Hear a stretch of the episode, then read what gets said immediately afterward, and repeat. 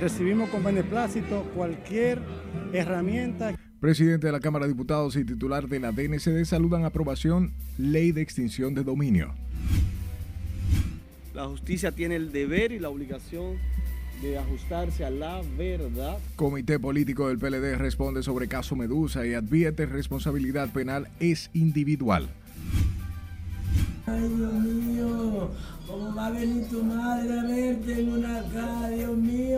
Matan a dos jóvenes en hechos ocurridos por separado en el kilómetro 14 y en Mano Guayabo.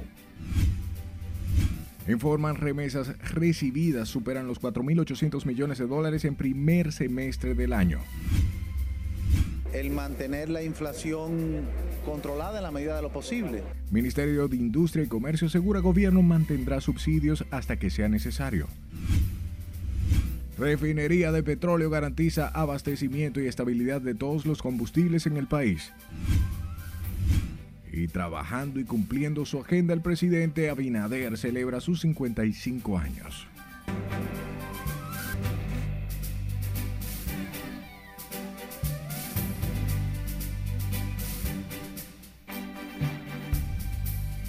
Hola de Informarse, buenas noches y bienvenidos a esta su emisión estelar. Como siempre, un honor llevarles información. De inmediato comenzamos y lo hacemos en el Congreso Nacional como una nueva ley ordinaria que fue aprobada en primera lectura por los senadores en el proyecto de extinción de dominio normativa que tiene como fundamento decomisar bienes y fortunas acumuladas de manera ilícita. Nuestro compañero Jesús Camilo está en directo con los detalles. Adelante, buenas noches. Muchísimas gracias, buenas noches. Los congresistas de oposición insisten en que la normativa aprobada podría ser revocada por el Tribunal Constitucional. ¿Quiénes son los que han defalcado durante 20 años este país? Luego de intensos debates y confrontaciones verbales en pleno hemiciclo, el Senado aprobó en primera lectura casi a unanimidad el proyecto de ley de extinción de dominio. 24 votos favorables de 27 senadores presentes, se impuso la mayoría y la normativa fue aprobada como ley ordinaria. Muchos le tienen miedo en este país a este tipo de ley, porque esta ley va a representar un antes y un después, sobre todo, no solamente para el crimen organizado, sobre todo para el tema de la corrupción y la impunidad permanente que tanto daño le ha hecho a este pueblo. La propuesta contenida en los informes se discutirán conjuntamente con el asunto de que estos refieran, debiendo votarse previamente al texto original. Yo no tengo corruptos preferidos. El que la haga, que la pague. Cuando quieran cuestionar, que me cuestionen a mí. Que aquí si no van a encontrar absolutamente nada que cuestionar. Sin embargo, legisladores de oposición reiteraron que la iniciativa sancionada contraviene la Constitución Dominicana, tras argumentar que vulnera derechos fundamentales. Por eso el Partido de la Liberación Dominicana hoy no votará por esa iniciativa, porque no se ha hecho de conformidad como lo establece la Constitución. Muchísimas gracias. Este proyecto puede ser utilizado para extorsionar. Hay mucha preocupación en el sector empresarial. Hay mucha preocupación en la sociedad. Y en lugar de que nosotros escuchemos a esa sociedad, pretendemos aprobar un proyecto sin leerlo. La pieza fue aprobada además con la inclusión del criterio retrospectividad que permitirá perseguir los recursos provenientes del crimen organizado y hasta hace 20 años y se desestimó el término elusión fiscal. Será en la próxima sección cuando se dará lectura íntegra a la pieza aprobada, donde sería conocida en segunda lectura.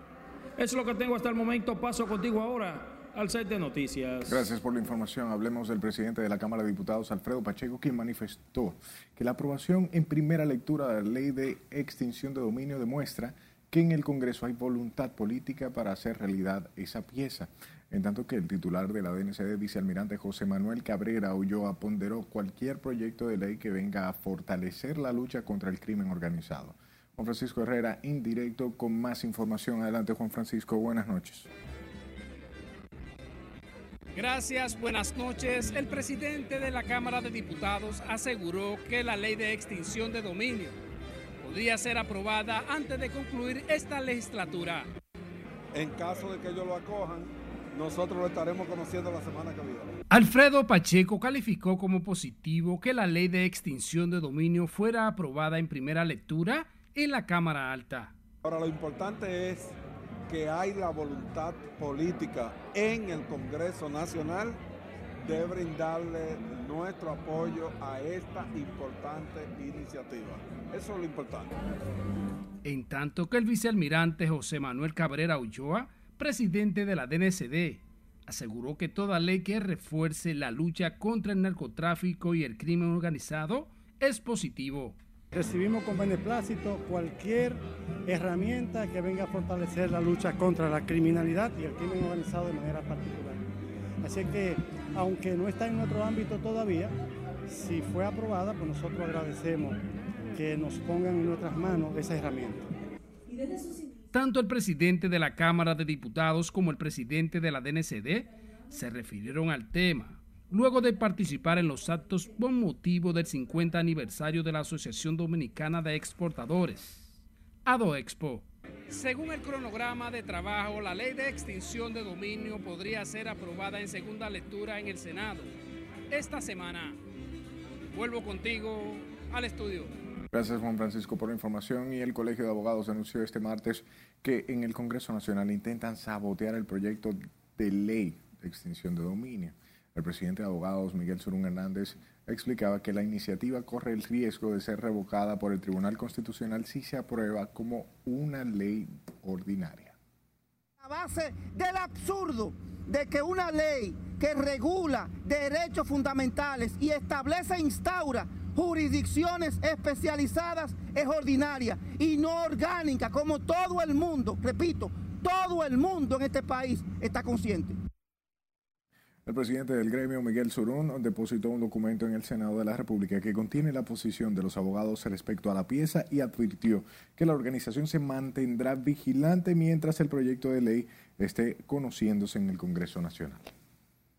Hablemos de las remesas recibidas el primer semestre de este año que alcanzaron 4.861 millones de dólares según el Banco Central de la República Dominicana, señalando en su más reciente informe que este monto supera al captado por el mismo concepto de los primeros seis meses de 2019 antes de la pandemia. Scala Richardo trabajó la historia y aquí la información.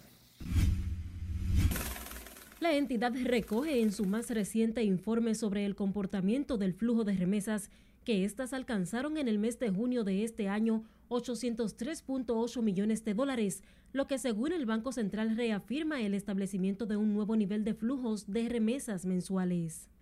El organismo financiero detalla que los 4.861 millones de dólares recibidos en el primer semestre del año 2022 por concepto de remesas superan en 1.403 millones de dólares las recibidas en los primeros seis meses de 2019 antes de la pandemia. Uno de los principales factores que sigue incidiendo sobre el comportamiento de las remesas es el mercado laboral de Estados Unidos, donde según las cifras oficiales residen más de 2 millones de dominicanos. En ese sentido, al mes de junio, el 84.6% de los flujos provino de Estados Unidos en tanto que la recepción de remesas desde otros países como España llegó al 6.4%, seguido de Haití e Italia con un 1.3 y 0.8% respectivamente. El Banco Central estima que las remesas alcancen este año los 10 mil millones de dólares. Con relación a la distribución de las remesas recibidas por provincias, la entidad señala que el Distrito Nacional obtuvo la mayor proporción con un 33.9%, seguido por Santiago y Santo Domingo. Es Carelet Guichardo, RNN. Hablamos del ministro de Turismo, David Collado, quien destacó que la industria turística en el país continúa en franca recuperación y como muestra de ese crecimiento que se evidencia en este mes de julio, pues el vicepresidente de Azonadores, Andrés Marrancini, resaltó que la reactivación del sector obedece a las políticas públicas implementadas por el gobierno y el esfuerzo empresarial. Números en julio sobrepasan los 250 mil extranjeros ya al día de hoy, el 56% por el aeropuerto de Punta Cana, un 24% por el aeropuerto las Américas, un 4% por Puerto Plata y un 14 o 18 por el aeropuerto de Santiago. En lo que va del 2022 realmente estamos superando con creces eh, las estimaciones, a pesar de, del mercado adverso, por ejemplo en Europa. Eh, hemos logrado compensarlo con otros eh, mercados emergentes, Sudamérica y Estados Unidos sigue comportándose mejor de lo anticipado. Y obviamente es el efecto de las estrategias de mercadeo tanto de las empresas privadas como del gobierno. El ministro de Turismo y el presidente de Azonadores ofrecieron las declaraciones durante su participación en la segunda edición del premio Luis Augusto Caminero ofrecido por la Asociación Dominicana de Prensa Turística. Y el presidente de la Unión Nacional de Empresarios apoyó la ley de extensión de dominio que se conoce en el Congreso Nacional. El empresario Miguel Dawager dijo que como hombre de negocios está de acuerdo inclusive en la reestructuración retrospectiva y la ilusión fiscal. Ha tenido su trayectoria limpia y clara, no debe tener ningún temor a que eso pase.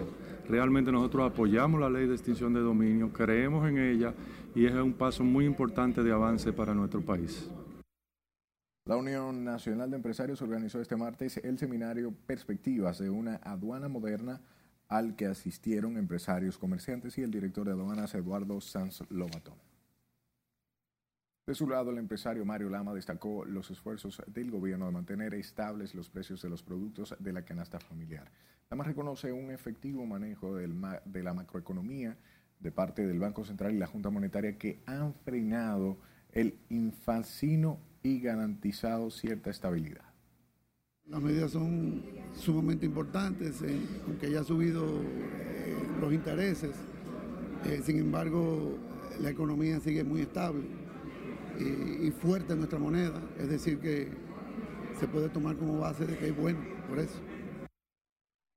Lama valoró el manejo que las autoridades han dado a la economía antes, durante y después de la pandemia y en medio del impacto internacional de la guerra en Ucrania. Hablemos ahora del ministro de Industria y Comercio, Víctor Ito quien aseguró que el gobierno mantendrá el subsidio a los combustibles hasta que sea necesario. El funcionario señaló que la guerra entre Ucrania y Rusia ha desestabilizado el mercado de los combustibles y el presidente Luis Abinader hace esfuerzos para que la situación impacte lo menos posible. Es prioritario para el gobierno, el presidente Abinader así lo ha demostrado, el mantener la inflación controlada en la medida de lo posible. El subsidio a los hidrocarburos y en sentido general a la urea, a la harina, al maíz, eh, a los diferentes programas sociales, eh, pues ha podido disminuir en más de un 4% la inflación. Piso no habló previo a ser reconocido por la Asociación Dominicana de Exportadores de la República Dominicana que cumple 50 años de fundación. Por otro lado, el presidente Luis Abinader viajará este miércoles a la provincia de Peravia, donde encabezará varias inauguraciones e inicios de obras, reuniones con jóvenes y juntas de vecinos, entre otras actividades. Según la agenda presidencial, el mandatario tiene previsto iniciar sus actividades a la una de la tarde con el primer palazo para la construcción del recinto de la UAS en Baní. Posteriormente dejará iniciados los trabajos de remodelación del hospital Nuestra Señora, Nuestra Señora de Regla y luego encabezará el acto de entrega de tarjeta Supérate en la Escuela Vocacional de las Fuerzas Armadas, entre otras. Sepa que puede estar informado en nuestra página web rnn.com.de, al igual que la red de su preferencia. Solo debe buscar nuestro usuario arroba noticias rnn.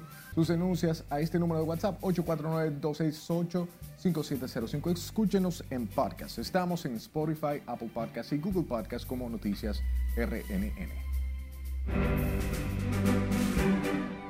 Papel muy importante en lo que tiene que ver con el aspecto económico. Es nuestro primer corte de la noche. Al volver le diremos qué piensan los PRMistas de las últimas designaciones del presidente Luis Abinader.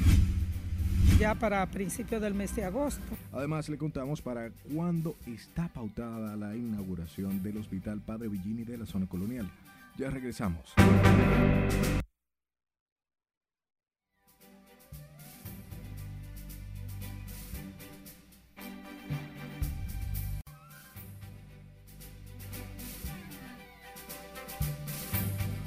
Presidente de Estados Unidos, Joe Biden, se reunió este martes con su homólogo mexicano Andrés Manuel López Obrador para abordar una agenda bilateral que abarca temas migratorios y las medidas para el combate de la inflación. Catherine Guillén está con nosotros y presenta el resumen internacional. Adelante, buenas noches. Así es, buenas noches. En la reunión que se llevó a cabo este martes en la Casa Blanca, López Obrador hizo propuestas a Biden en la lucha contra la inflación y le pidió que permita entrar más migrantes con visas de trabajo. El presidente de Estados Unidos, Joe Biden, pidió este martes paciencia ante la demanda de su homólogo mexicano, Andrés Manuel López Obrador, para que entregue más visas de trabajo para mexicanos y centroamericanos y regularice a los millones de indocumentados del país. El euro y el dólar alcanzaron hoy la paridad por primera vez en 20 años debido a la devaluación por el temor de los inversores a una recesión económica y por la crisis energética. En República Dominicana, un euro tiene el valor de 54 pesos con 89 centavos, al igual que el dólar estadounidense 54 pesos con 70 centavos. El presidente de Sri Lanka, Gotabaya Rajapaksa, abandonó el país la madrugada del miércoles hora local en un avión militar rumbo a Maldivas, en un probable preludio de su dimisión tras meses de protestas generalizadas por la peor crisis económica de la historia nacional. El comando de las Fuerzas Armadas de Estados Unidos confirmó que mató al líder del grupo terrorista Estado Islámico en Siria, Maher al-Gahal, en un ataque aéreo. Según el comando, no se produjeron bajas civiles en el ataque en el que también fue herido uno de los colaboradores estrechos del líder terrorista. La Organización Mundial de la Salud advirtió este martes que el aumento de infecciones por COVID-19 demuestra que la pandemia está lejos de haber terminado, colocándola de esta manera como una de las mayores emergencias de salud pública a nivel internacional. Finalizamos este recorrido internacional con Twitter, quien demandó este martes a Elon Musk por incumplir el contrato de compra de la compañía por 44 mil millones de dólares, calificando la estrategia del magnate de modelo de hipocresía según los documentos judiciales. La demanda presentada en el estado norteamericano de Delaware insta al tribunal a ordenar a Musk que complete su acuerdo de compra de Twitter, argumentando que ninguna indemnización económica puede reparar el daño causado a la compañía. Hasta aquí las noticias internacionales de esta noche. Retorno contigo. Gracias, Catherine, por la información. Hablemos ahora de los dirigentes del Partido Revolucionario Moderno, quienes defendieron este martes las recientes designaciones que ha hecho el presidente Luis Abinader en el tren gubernamental, asegurando que son personas cercanas a la organización y que cumplen con los perfiles de los puestos que ocupan. Nos cuenta Lauri Lamar. Porque han hecho un trabajo técnico importantísimo. La secretaria general del PRM, Carolina Mejía, y el segundo vicepresidente de ese partido a nivel nacional, Eddie Olivares, respaldaron las designaciones de los nuevos ministros tras afirmar que cuentan con los perfiles requeridos. Son gente muy valiosa, eh, gente que tienen una capacidad enorme de trabajar junto con el presidente por el bienestar de todos los dominicanos. O sea que creo que el presidente sigue tomando decisiones sabias y que nosotros estamos para apoyarlo y acompañarlo. En ese sentido, garantizaron que esto no generará malestar en la base del partido de gobierno, afirmando que los nuevos funcionarios representaron un apoyo importante para el proyecto presidencial de Luis Abinader. El caso del ministro de la presidencia eh, en funciones es una persona que estuvo vinculado a la campaña y fue, jugó un papel muy importante en lo que tiene que ver con el aspecto económico, turístico, etcétera. O sea que hay una, hay una relación con el partido, una relación con la campaña del presidente, de modo que eso es algo que, que no, no le veo ninguna sin embargo, politólogos consideran que con estas designaciones el presidente continúa alejándose del modelo tradicional de nombrar en ministerios importantes a figuras que representan el liderazgo político partidario. que el presidente goza de una licencia abierta para nombrar a quien él entienda y entonces de manera natural eh, se hacen nombramientos que tienen que ver con, con su generación. Eso no quiere decir que sean necesariamente negativos, o sea, que hay verdadera sorpresa que han acontecido. Lo más indicado para cualquier presidente que piense en el buen desarrollo político, económico y de salud de un Estado es nombrar a, a los hombres y mujeres más preparadas en las diferentes áreas. Aunque, como usted señala, esto tiene sus repercusiones políticas. El presidente Abinader, ante la licencia de Lisandro Macarrulla, designó de manera interina a Joel Santos como ministro de la presidencia, mientras que Pavel Isa es el nuevo ministro de Economía en sustitución de Miguel Seara Hatton, quien pasó a ser titular de Medio Ambiente. Laurila Mar, RNN.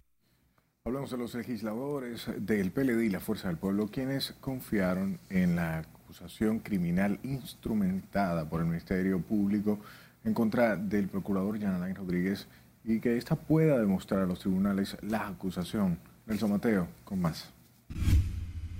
Somos un ministerio público que cree en la colaboración y lo hemos demostrado en cada proceso.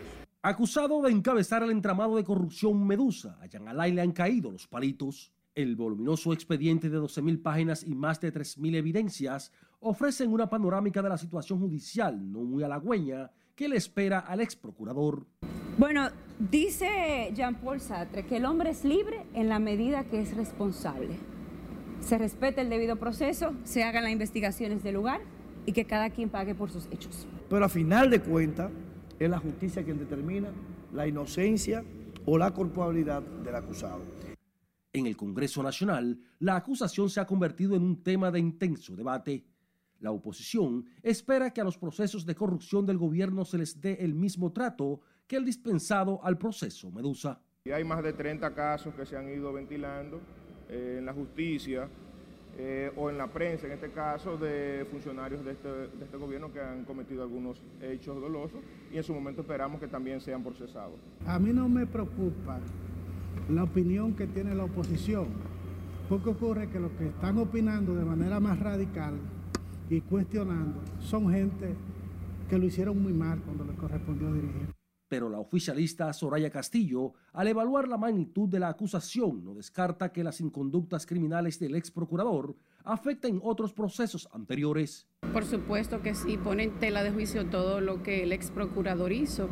Eh, él ha puesto sobre el tapete con sus inconductas los resultados de cada una de esas investigaciones. Es lamentable ver cómo la justicia dominicana iba encaminada. El proceso envuelve más de 12 mil millones de pesos e involucra a exfuncionarios, funcionarios, empresarios, abogados y artistas. Nelson Mateo, RNN. A propósito del sometimiento de funcionarios y exfuncionarios vinculados a casos de corrupción, miembros del Comité Político del Partido de la Liberación Dominicana insistieron este martes en que la responsabilidad panel, eh, del panel o de la penal, bien, es individual. Durante la reunión de dirigentes políticos de la organización expresaron que el Ministerio Público debe demostrar y sustentar con pruebas en los tribunales las acusaciones contra el ex procurador Yananay Rodríguez en el caso Medusa. En cualquier otro caso que existan las pruebas, la justicia tiene el deber y la obligación de ajustarse a la verdad y en función de la verdad tomar las decisiones que tengan que tomar. Esa es mi posición. Lo que filtra el Ministerio Público, todos lo conocemos. Lo que habrá que demostrar en los tribunales es lo que está pendiente de ver. Y en definitiva es lo que quedará. Ojalá y lo que el Ministerio Público ha planteado tenga las pruebas eh, contundentes. En el caso eh, de la responsabilidad penal, ustedes saben que es individual y que este es un proceso que inicia eh, y que deberá demostrarse en los tribunales la, la, validez y la realidad de la acusación que ha presentado el Ministerio. Necesitamos que ese expediente salga de los medios de comunicación y quiero, que, y quiero darme a explicar que no sea más un tema de sonido, de espectáculo, de controversia, de yo creo, de presunción. La justicia tiene que ser firme, clara, transparente e igualitaria para todos y para todos.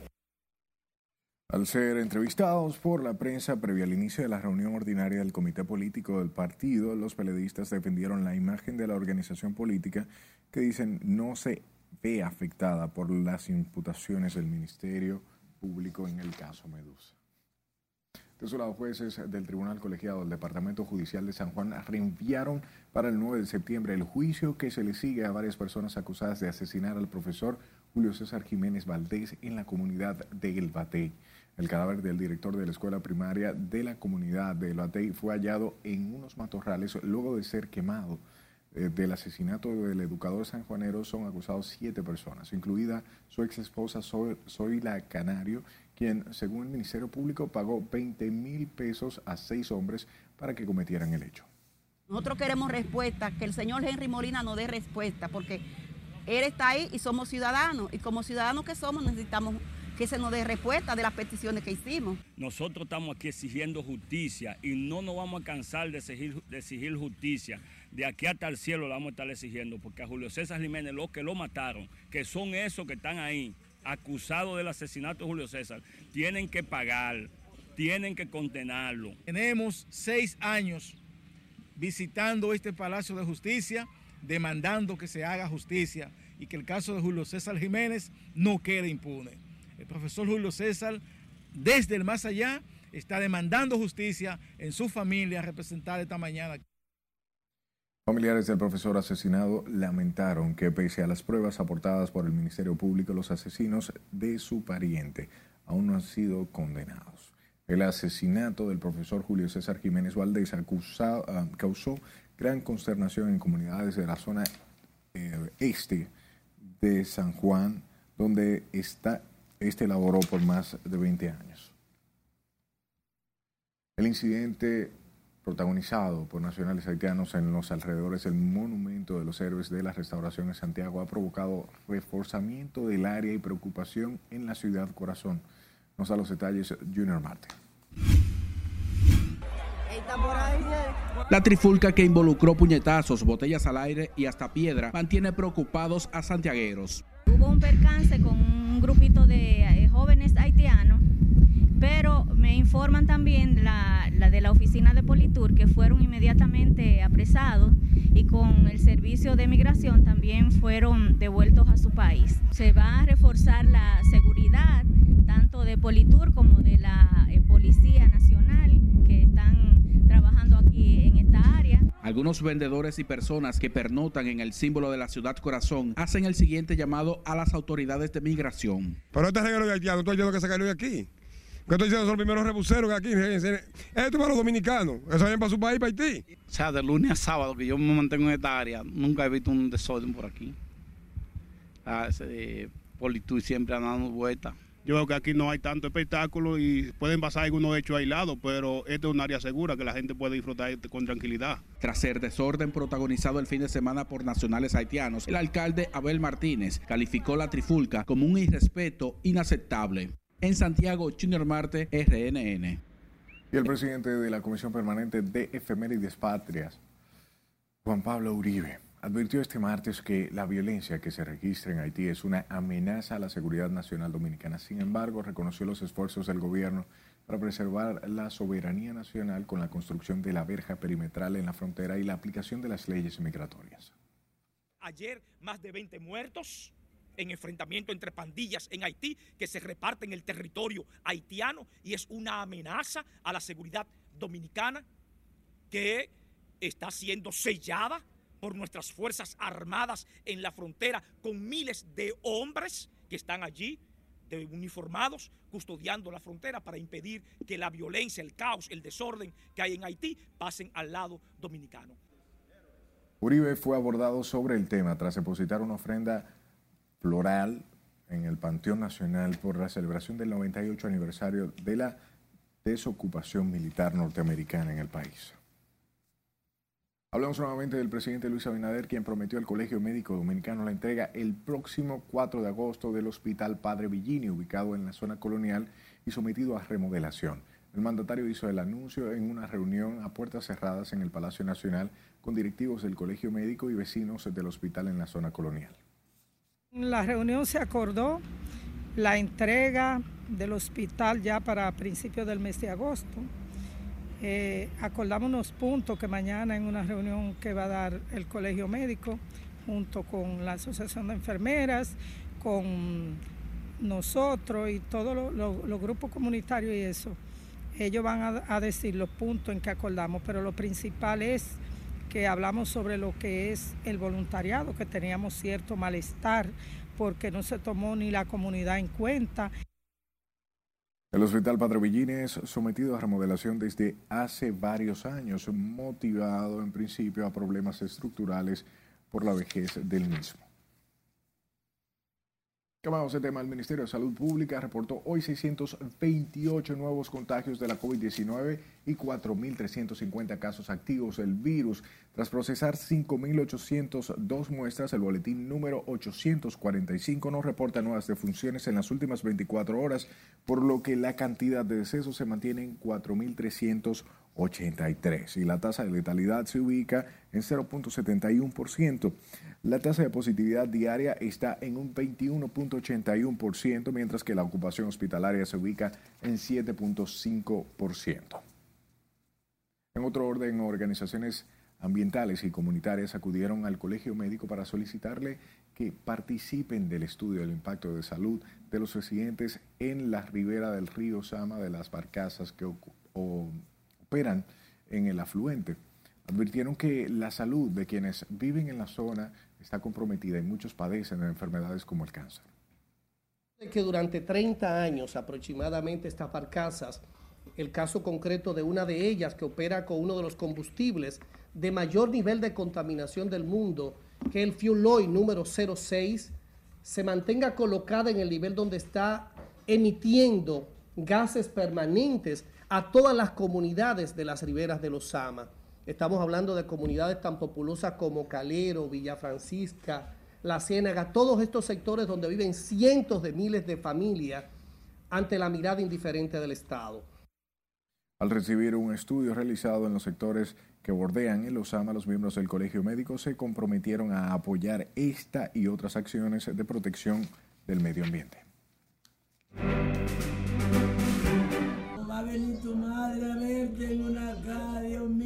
Es momento de otra pausa comercial al regreso detalles sobre la muerte de un joven en Mano Guayabo mientras jugaba dominó. La aplicación de asfalto a través de una licitación que ronda. También sabrá cuánto asciende el monto que ha invertido Obras Públicas en asfaltado de calles. Esta es la emisión estelar de Noticias RNN.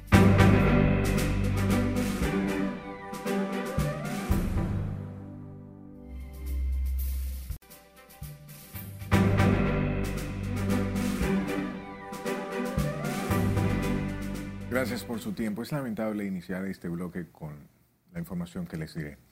Ha aumentado los hechos de violencia social. En esta ocasión, un hombre de 34 años que estaba de vacaciones en el país fue asesinado de varios disparos en Manoguayabo, en Santo Domingo Este, mientras disfrutaba de un juego de dominó con varios amigos. Lenzi Alcántara está en directo y nos pone el tanto adelante, Lenzi. Así es, muchas gracias y buenas noches. El Oxiso llevaba 20 días de vacaciones en el país tiempo que utilizaría para celebrar su cumpleaños. Ay, Dios mío, ¿cómo va a venir tu madre a verte en una casa, Dios mío? ¡Ay, ore! Jorge Luis Caraballo Pérez se suma a la lista de fallecidos en hechos vinculados a la violencia social. Según testigos y familiares, un vecino de infancia le arrebató la vida de cuatro disparos cuando disfrutaba de un juego de dominó en el sector Arroyo Lindo de Mano Guayabo en Santo Domingo Este. Destrozados por el hecho, sus parientes piden justicia. Mi hijo no era malo, mi hijo no era malo, lo que le gustaba era echar vaina y beberse su cerveza y jugar domino en, en, en la esquina criminal esa donde me lo mataron. Desmienten que su muerte se haya tratado de un ajuste de cuentas y que su victimario, solo identificado como Luis, tenía problemas personales con el oxiso. Él cogió dos botellas y le tiró al otro y el otro sacó su pistola y le tiró. Pero él le dio tres tiros. Él no le dio en defensa, él le dio para matarlo, porque darle tres tiros a una persona que está en el suelo, le da uno y está en el suelo, le da y va y se le acerca y le da dos, ya no es defensa, ya eso, eso se llama que quería matarlo. Eribi venía, él, como que en realidad no le gustaba por ahí, porque que él duraba un mes o dos meses allá y venía aquí, duraba tres y cuatro aquí. Ya tú sabes. Los familiares de la víctima informaron que este llevaba cinco años en Estados Unidos, donde se desempeñaba como camionero. Sus restos serán sepultados en su pueblo natal Asua, deja cinco niños en la orfandad y una familia destrozada. La Policía Nacional mantiene la búsqueda del asesino mientras profundiza las investigaciones sobre el caso. Con esta información yo paso contigo al set de noticias. Gracias, Lenzi, por la información. Hablemos de un joven también murió tras ser impactado de un disparo en la cabeza, un hecho registrado en la calle primera número 38 del sector El Paraíso, kilómetro 14 de la autopista Duarte Santo Domingo Este. Félix Manuel Mejía Fernández ultimado por una persona de momento no identificada y de acuerdo a informaciones de la policía, el homicida ah, se identificó. Tras el hecho, los familiares de los ISO y comunitarios de la zona se encuentran conmovidos por lo sucedido.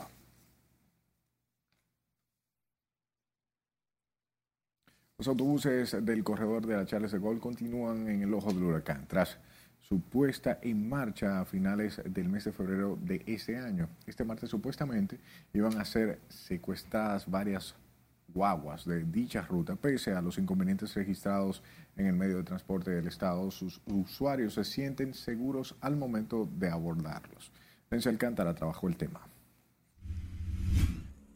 El pasado 28 de marzo, el presidente de la República, Luis Abinader, entregó el corredor de la Charles de Gaulle con la finalidad de mejorar el transporte de miles de usuarios que a diario deben desplazarse por esa ruta. Desde su puesta en marcha se ha convertido en el blanco de desaprensivos, quienes han apedreado las guaguas hasta asaltar a choferes de esos vehículos como a pasajeros. El hecho más reciente se trató de un supuesto intento de secuestro a varios autobuses de la ruta en Villamella. Pese a los inconvenientes registrados en el corredor, sus usuarios dicen sentirse seguros al momento de abordarlos. ¿Te sientes seguro? Claro, claro, eso sí, seguridad pero la lentitud son demasiado lentas a Yo lo he usado y no me ha pasado nunca ni, ni he visto, pero han dicho que sí.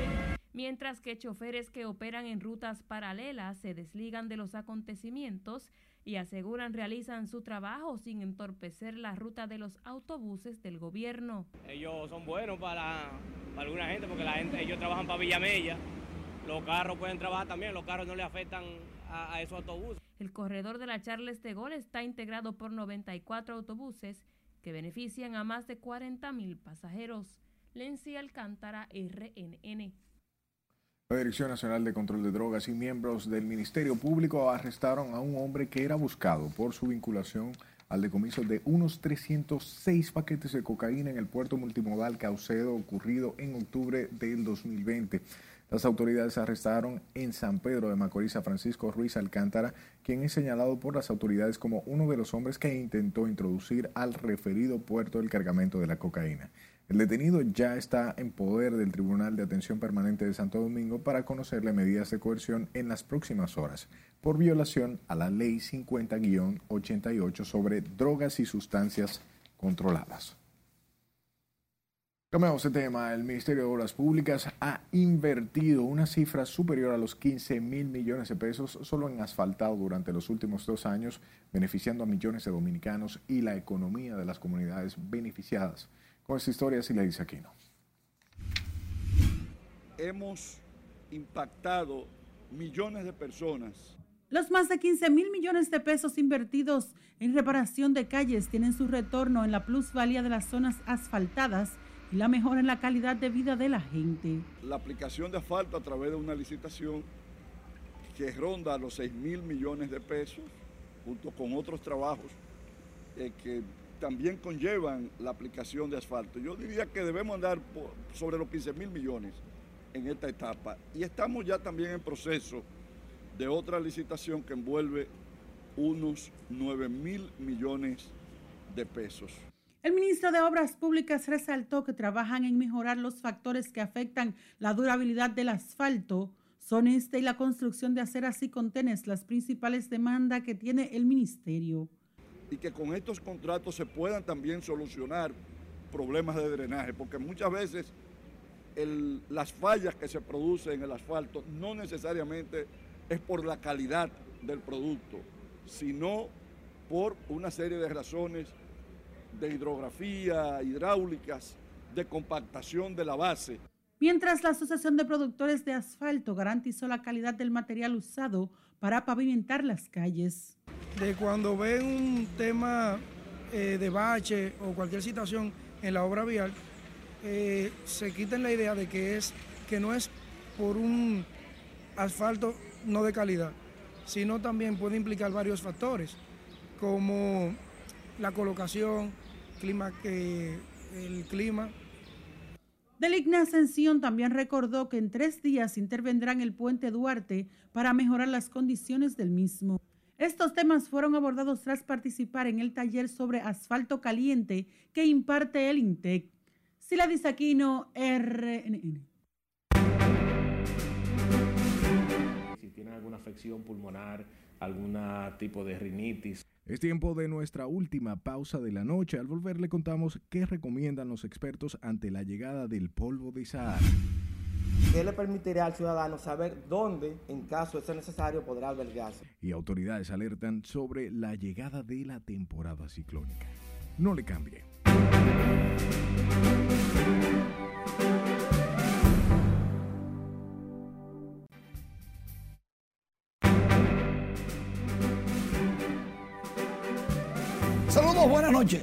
Honor a quien honor merece.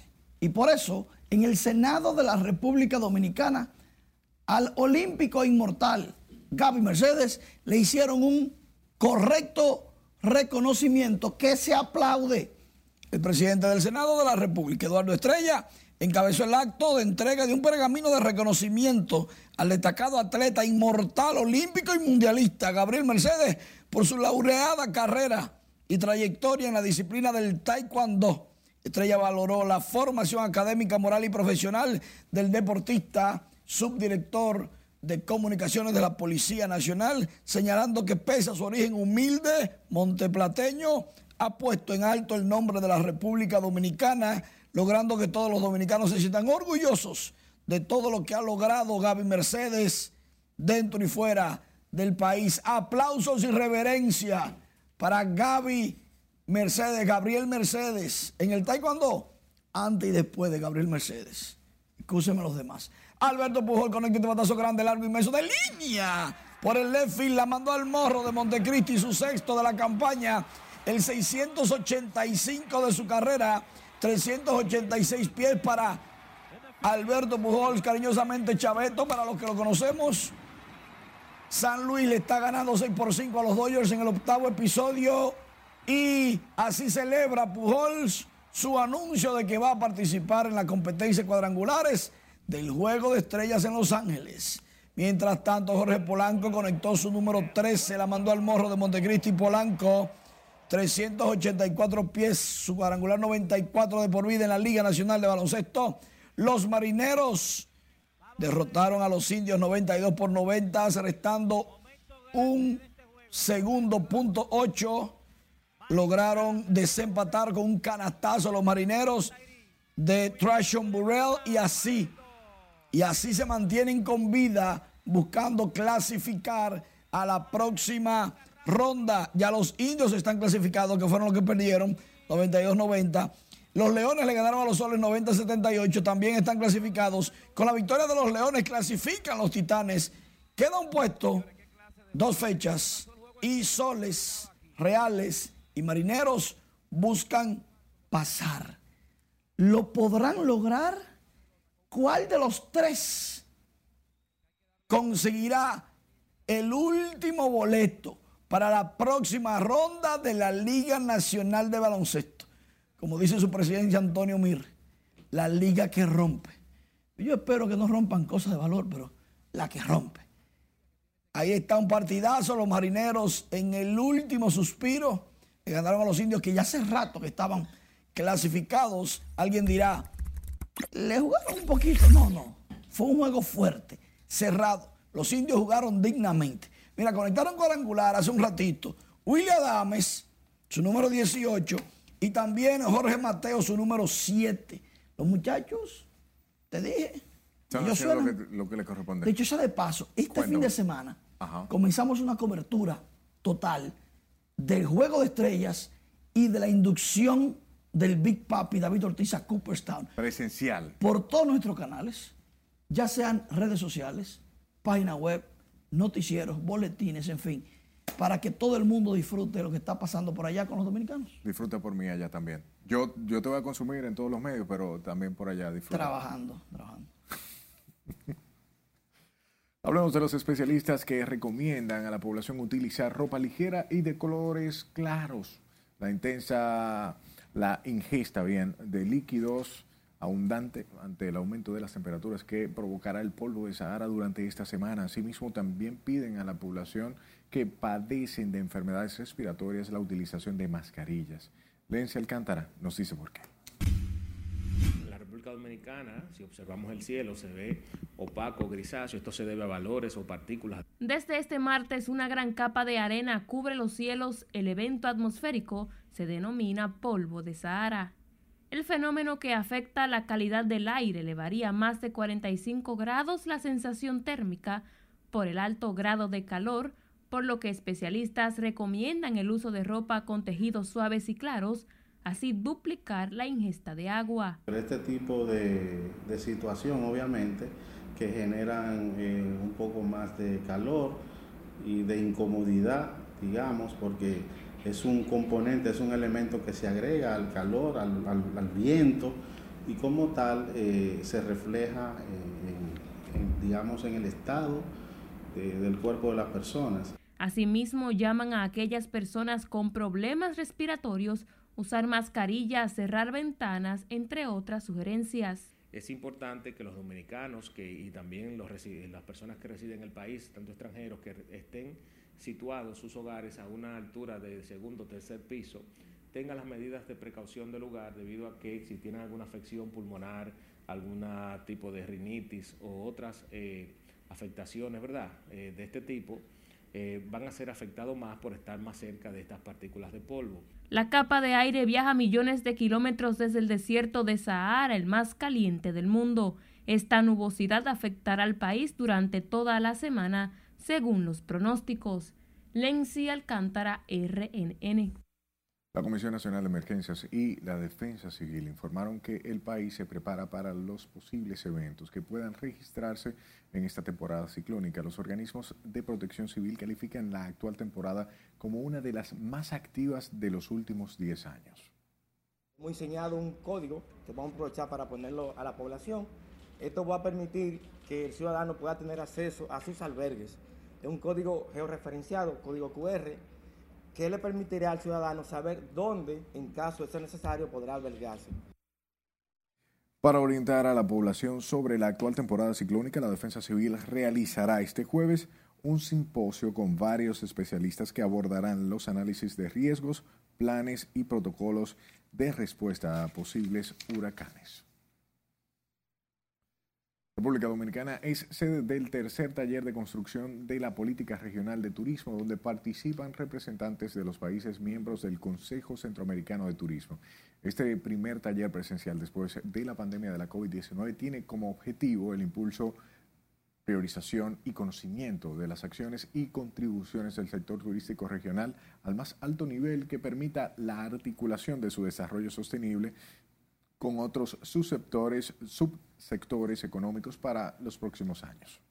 Entonces hoy iniciamos con las reuniones tanto de CATA como del Consejo Turístico Centroamericano, CCT, dos entidades, una dedicada a todo lo que es la promoción turística de la región centroamericana y República Dominicana como un destino único, y lo otro que es la reunión de ministros de Centroamérica y de toda el área de Centroamérica y República Dominicana. A 57 años de existencia, por primera vez va a diseñar una política regional vinculante a todos los países socios eh, y miembros del sistema de la integración centroamericana, que estaríamos hablando de los siete países de Centroamérica y la República Dominicana. Entonces, República Dominicana está acogiendo este magno evento, por supuesto que hemos, hemos sentido bienvenidos. En el taller participan altos representantes de las administraciones nacionales de turismo y sector privado de los países miembros del Consejo Centroamericano de Turismo, quienes durante la jornada retroalimentarán el marco estratégico que guiará al PRETUR y esbozarán un primer plan de la gestión e implementación, insumos que serán elevados a la aprobación de los ministerios de turismo de la región SICA en su próxima reunión ordinaria a celebrarse este miércoles. Hablemos del presidente de la República, Luis Abinader, quien celebra este martes 12 de julio su cumpleaños número 55. Esto en un ambiente de trabajo habitual en su despacho del Palacio Nacional. Contrario a otros mandatarios, en la Casa de Gobierno no se observó el tradicional desfile de funcionarios y otras personalidades que antes acudían de forma concurrida para felicitar al presidente de la República de turno. Aunque, aunque en las redes sociales se han visto o han sido notorias más bien las expresiones de afectos al jefe de Estado. Una de las primeras en felicitarlo a través de las plataformas digitales fue la primera dama Raquel Arbaje, quien le dedicó unas breves palabras manifestándole su amor, respeto y admiración.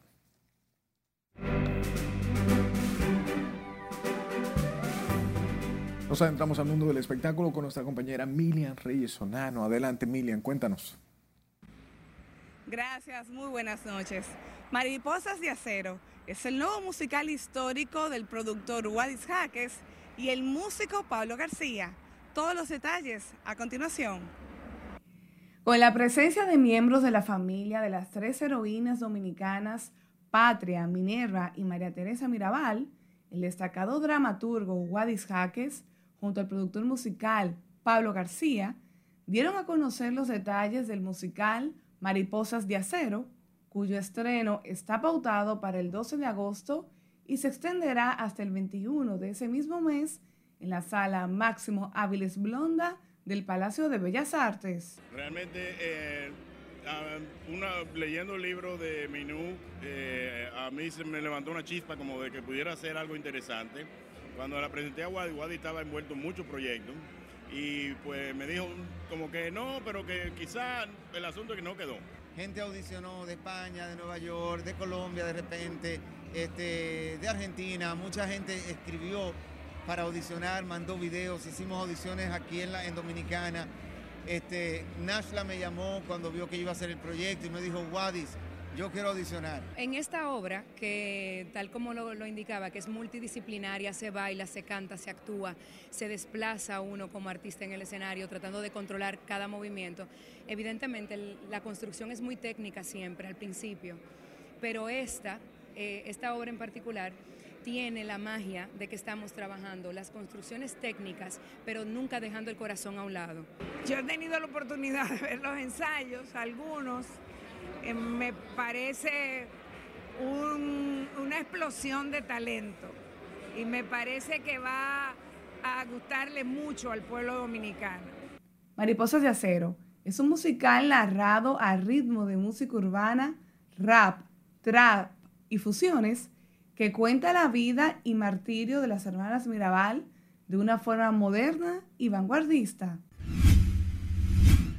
Reconocido como uno de los íconos de la música latina romántica y como la persona del año 2022 por los Latin Grammy, Marco Antonio Solís regresa a Santo Domingo para un reencuentro con su público en el marco de su más reciente gira, Qué ganas de verte.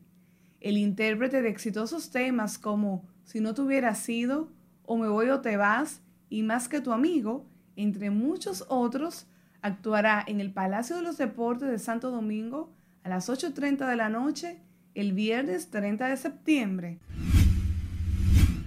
Ratificaron este martes la prisión preventiva que le fue impuesta a Marilois Ventura Garrido por el homicidio de la bailarina y actriz Patricia Antonia Squaciati Domínguez. La fiscal titular interina de Villa Altagracia, Dalma Díaz, y la fiscalizadora Nacio Valles demostraron ante la jueza de instrucción Sudelgi Rosario Mena que debe mantenerse la medida de coerción de prisión preventiva a la encartada para garantizar su presencia en los actos del proceso. Y bajo un cálido ambiente y una gran celebración, la cadena internacional de hamburguesas Wendy's festejó sus 15 años en el país, presentando un recuento de su desarrollo en el mercado dominicano y el anuncio de su nueva sucursal situada en la Avenida República de Colombia. Cuando uno dice 15 años, construir, esperar ese momento y construir lo que va a pasar en ese momento y lo que viene después, nos llena de mucha emoción, de verdad que sí. Este año, el plan de expansión y fortalecimiento de la marca se potencializa con la apertura de cuatro sucursales y una innovadora propuesta de productos. La franquicia ha logrado una excelente aceptación en estos 15 años en el territorio dominicano. Hasta aquí diversión feliz resto de la noche. Gracias Milian y siempre gracias a usted por su atención. Buenas noches.